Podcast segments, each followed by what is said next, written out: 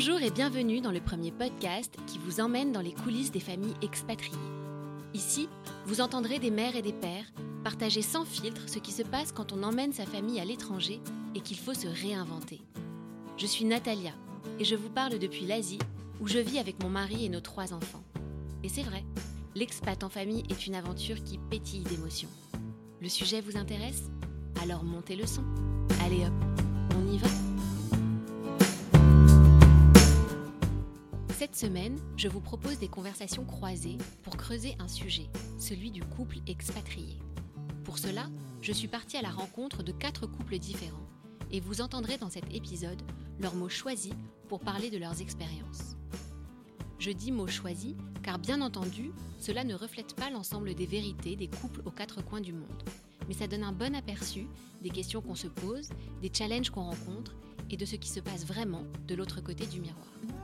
Parce que finalement, à part partir à l'aventure, siroter des cocktails et confier ses enfants à une nounou, c'est comment d'être un couple expat. Merci à Marjorie, Laurent, Anne et Anthony de m'avoir confié leur histoire. Est-ce que tu te souviens au moment où vous avez pris la décision de partir? Qu'est-ce que vous aviez en tête? Quelles étaient vos envies pour votre vie à deux? Déjà, quand on a pris la décision de partir, euh, je pense que ce qui a dominé, c'était l'envie de découvrir euh, un nouveau monde, une nouvelle culture, pour nous et pour nos enfants, sortir de la routine. Euh, Mais euh, moi, j'étais euh, parisienne très installée dans ma vie que j'adorais. Donc, c'est plutôt mon mari qui m'a ouvert les yeux sur le fait que notre vie ronronnait. Une volonté de se, de se projeter ailleurs que, que dans notre cocon parisien. Au-delà du besoin d'évasion, d'excitation nouvelle, je pense qu'il avait envie de vivre ce moment-là en famille. Et je l'ai suivi là-dedans et je pense qu'il avait absolument raison. Il fallait se recentrer sur... Euh, alors, pas notre couple. Euh, alors, il s'avère que finalement, je pense que ça a été bénéfique aussi pour notre couple. Et du coup, on avait un petit peu envie d'un peu de nouveauté, de remettre un petit peu de, je un petit peu d'essence dans la voiture et d'aller euh, un petit peu plus loin sur le, sur le chemin du, la découverte Moi, je dirais qu'on avait envie d'aventure. Ouais. Je pense qu'on avait envie de casser euh, ce qui nous était destiné et de créer du suspense. D'accord. Non, on cherchait l'aventure presque. Et alors justement, dans cette envie euh, de briser un petit peu euh, ce quotidien qui était le vôtre, comment vous vous imaginiez en tant que couple expat? Si tu devais le décrire, tu pensais que vous seriez comment? On n'avait peut-être pas forcément de schéma type en tête. Pour nous, c'était juste, voilà, tout ce qui serait un peu découverte sera bon à prendre. En fait, moi, c'est ça. Le couple en expatriation, en en parlant petit à petit, je me suis dit, bon, on va être à nouveau libre de respirer, de, voyager, d'être un peu plus insouciant que notre vie parisienne. Donc c'était voilà une vie de liberté. Bah, je nous imaginais bien, amoureux, heureux, euh, enthousiaste, souriant. Encore une fois, je voyais que des côtés positifs. Euh, alors, je pense que c'est très lié à la destination. Ouais. C'est-à-dire que nous, on se destinait à aller en Corée, donc on se voyait un peu comme une équipe commando. Quoi. Donc tout était une découverte et on y allait euh, très ouvert, mais en se disant qu'il faudrait qu'on se relève les manches. D'accord. Et alors donc vous partez en quête d'aventure, en disant voilà, terre inconnue, euh, expérience inconnue. donc ce couple, quand tu le regardes, comment il s'est traduit dans la vraie vie? Dans la vraie vie, c'est pas toujours facile. Parce que voilà, on se plonge dans l'inconnu, c'est une aventure, on part loin, comme quand on est amoureux pour la première fois et après le premier baiser à 20 ans. Euh, et ben on se découvre, et ben on se redécouvre d'une certaine façon, sauf qu'on se redécouvre pas juste en couple, on se redécouvre aussi en famille. On va pas se mentir, la vie d'expat, euh, oui, il y a des côtés euh, très agréables et il y a des moments où, où il y a des challenges. dans la vraie vie, c'est effectivement, on a été, on s'est heurté à des gros défis. Heureusement qu'on est parti. Je pense que c'était très bien qu'on parte à fond parce que le challenge était en fait important. Dans la vraie vie, non, c'est plus. Alors, après, la promesse, c'était de voyager. Donc, moi, je me projetais dans mon couple, dans ces voyages. Quand tu arrives et que tu le fais plus, voilà, fallu se réinventer. Et effectivement, on s'est recentré beaucoup euh, sur notre famille, d'autant plus que euh, on a été loqué, d'autant plus qu'on euh, vit une épreuve d'éloignement. oui, ça nous a recentré, et oui, c'est quand même cette respiration qu'on était venu chercher, clairement. Malgré le contexte compliqué, c'est quand même la vraie respiration, et on s'est retrouvé, ouais. Oui, oui, oui. Je voulais pas me l'admettre, pour moi on n'était pas perdu, mais oui, on s'est retrouvés. Tu, disais tout à l'heure, heureusement que vous étiez parti un peu euh, euh, armé. très à fond, comme tu l'as dit, parce qu'il y a eu des moments qui ont été... Euh, voilà, vous avez eu un certain nombre de challenges. Est-ce qu'il y a un moment en particulier qui a été plus challenging qu'un autre? Ou alors, ouais, tu t'y attendais pas, ou ça a été vraiment plus compliqué? Je trouve ce qui a été le plus dur, ce qui est encore compliqué, c'est de, le fait de plus travailler et de plus avoir de hum, statut social. Je suis la femme d'eux et la mère d'eux. La mère de, pardon. D'accord. d'accord. Et ça, c'est assez. Euh, j'ai eu mis du temps à accepter euh, de pas travailler, du regard des gens. Euh, parce que c'est ça aussi. Hein, tu, je, socialement, je travaille plus, mais je ne gagne plus ma vie. Moi, on est quand même une génération de, filles. On a fait toutes des études. je gagnais ma vie. Je n'avais pas besoin de demander à mon mari quoi que ce soit pour m'acheter quelque chose. Là non plus mais il faut quand même l'accepter, de revenir un petit peu en arrière, voilà, d'être entretenu. Hein, c'est faut, pas se cacher, hein, c'est quand même ça. c'est peut-être un cliché, mais forcément, très souvent dans les couples d'expats, la décision de partir est plus liée au travail d'un des deux, et l'autre personne doit réellement se réinventer, euh, doit trouver sa place, euh, gère énormément euh, aussi la vie sociale. Il faut prendre la pleine conscience de ce challenge qui est, qui est, extrêmement important et qui est dur pour le conjoint. Et, par moments, ça crée des, voilà, des, des, tensions, des coups de blues, parce que finalement, on est parti pour l'autre, même si on est très excité, et il y a des moments où il faut apprendre à remplir sa vie. Est-ce que je peux te demander quelque chose? Est-ce que par moment, tu as eu un sentiment de culpabilité? Euh, Oui. Donc oui, il y a de la culpabilité parce qu'on est quand même celui qui est responsable de bouger, euh, de bouger toute une, toute une famille. Et, c'est aussi vrai pour les enfants. Les enfants à qui on a fait quitter leurs amis, leur cercle familial, euh, leurs grands-parents, leurs cousins, euh, leurs cousines. C'est aussi par moments dur si on les voit pas évoluer positivement. Ils ont aussi des moments de blues où ils sont un peu tristes, où leur famille leur manque. Bien sûr. Et oui, ça, ça impacte. Donc euh, celui qui suit, il est aussi important que celui qui prend le job. Et donc c'est important qu'il n'y ait pas de déséquilibre, parce que c'est l'alignement qui fait le succès euh, d'une expatriation. Et ce que je pense vraiment, c'est que s'il y en a un des deux qui est malheureux, euh, c'est vrai que c'est, ça va être difficile de faire un succès. Est-ce qu'il y avait quelque chose qui te faisait peur dans l'expat? En partant, tu te disais ça, j'espère que ça ne va pas être un problème pour bah, pour, euh, pour nous, pour notre histoire euh, de couple, ou pour, euh, pour moi ou pour lui. Et... Oui, alors en fait, tout me faisait peur. Donc on avait fait une liste de pros and cons. D'accord. Hyper organisé. Voilà, parce qu'on ne savait pas très bien s'il fallait dire oui ou pas. Et en fait, la liste des contre était très longue. D'accord. En fait, qu'est-ce qui, nous empêche, si on réfléchit vraiment, qu'est-ce qui nous empêche d'y aller En fait, c'est la peur. Et donc, c'est nul comme raison. On a 34 ans. on va pas s'interdire des aventures juste parce qu'on a peur. Ouais. On verra bien. Euh, et, si ça rate, on rate pas grand-chose. On rentrera un peu la queue entre les jambes, mais on l'aura tenté. Quoi.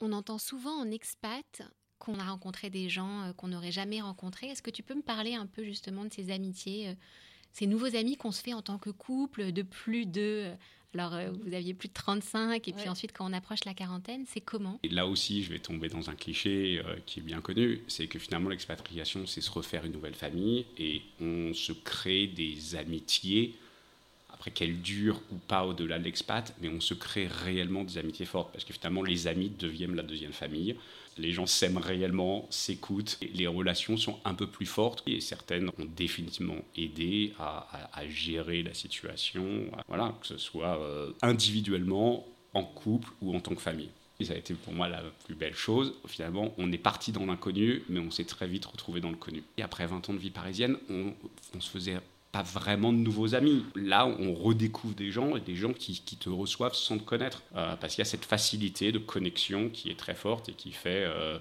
bah, qui toujours redonne un peu la pêche. C'est très marrant parce que dans l'expatriation, je trouve qu'il y a aussi une, euh, une dose de chance. On ne sait pas trop où on va arriver, on ne sait pas trop qui on va rencontrer. Ça a été au-delà de nos attentes. Un, des phénomènes intéressants à l'expatriation, c'est que finalement tout le monde est un petit peu en, recherche de nouvelles amitiés, c'est-à-dire que tout le monde est, quelque part déraciné. On crée des amitiés en finalement assez peu de temps qu'on aurait du mal à créer généralement dans l'environnement d'origine. Euh, je ne pensais pas qu'on allait retrouver, parce que nous sommes partis euh, quand même pas, on n'avait pas 30 ans, hein, j'avais 44 ans, et on s'était dit, bah voilà, on part pas euh, pour se faire des amis, pour avoir une vie sociale, oui, mais se faire des amis on a les nôtres et voilà. Et en fait, non, on a retrouvé, euh, j'ai trouvé euh, une communauté d'expats euh, vraiment agréable, vraiment sympa. Ouais, on s'attendait pas à ça. Et j'ai rencontré aussi beaucoup de filles qui ont des belles personnalités avec pas du tout femmes d'expat, ça c'est une légende. Des filles qui bossaient, qui bossent encore, qui montent des boîtes ou pas, mais qui se bougent, quoi. Vraiment. En fait, ta famille, ça devient tes potes. Et ça, je le croyais pas. Effectivement, tu peux partager plus des choses très intimes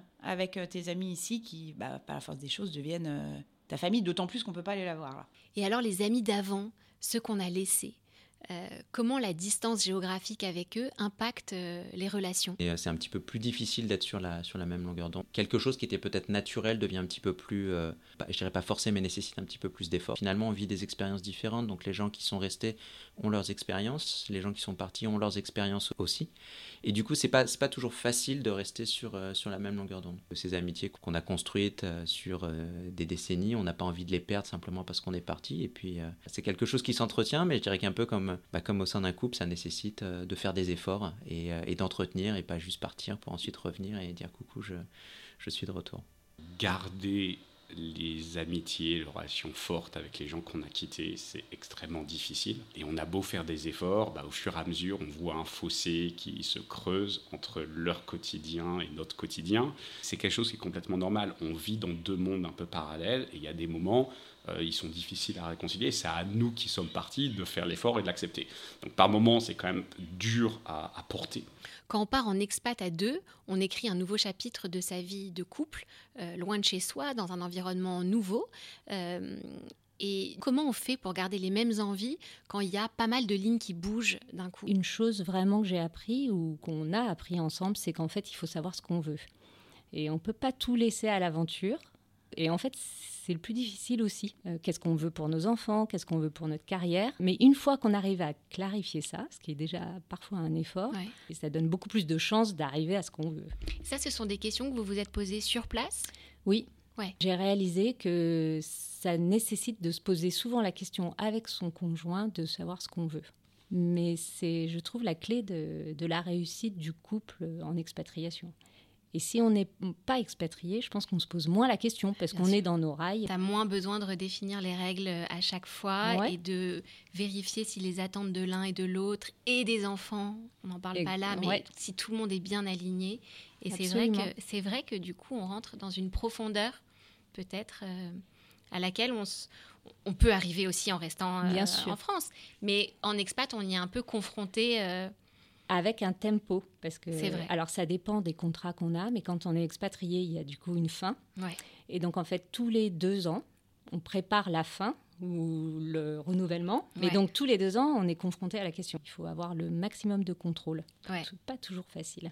Et après, sur la durée, ce qui est difficile, c'est de garder les mêmes envies, la même motivation au même moment sur des choses très concrètes, c'est par exemple euh, où est-ce qu'on passe les vacances pour Noël? Il y en a un qui a très envie de rentrer en France et puis l'autre, pas du tout, il rêve de partir en Thaïlande.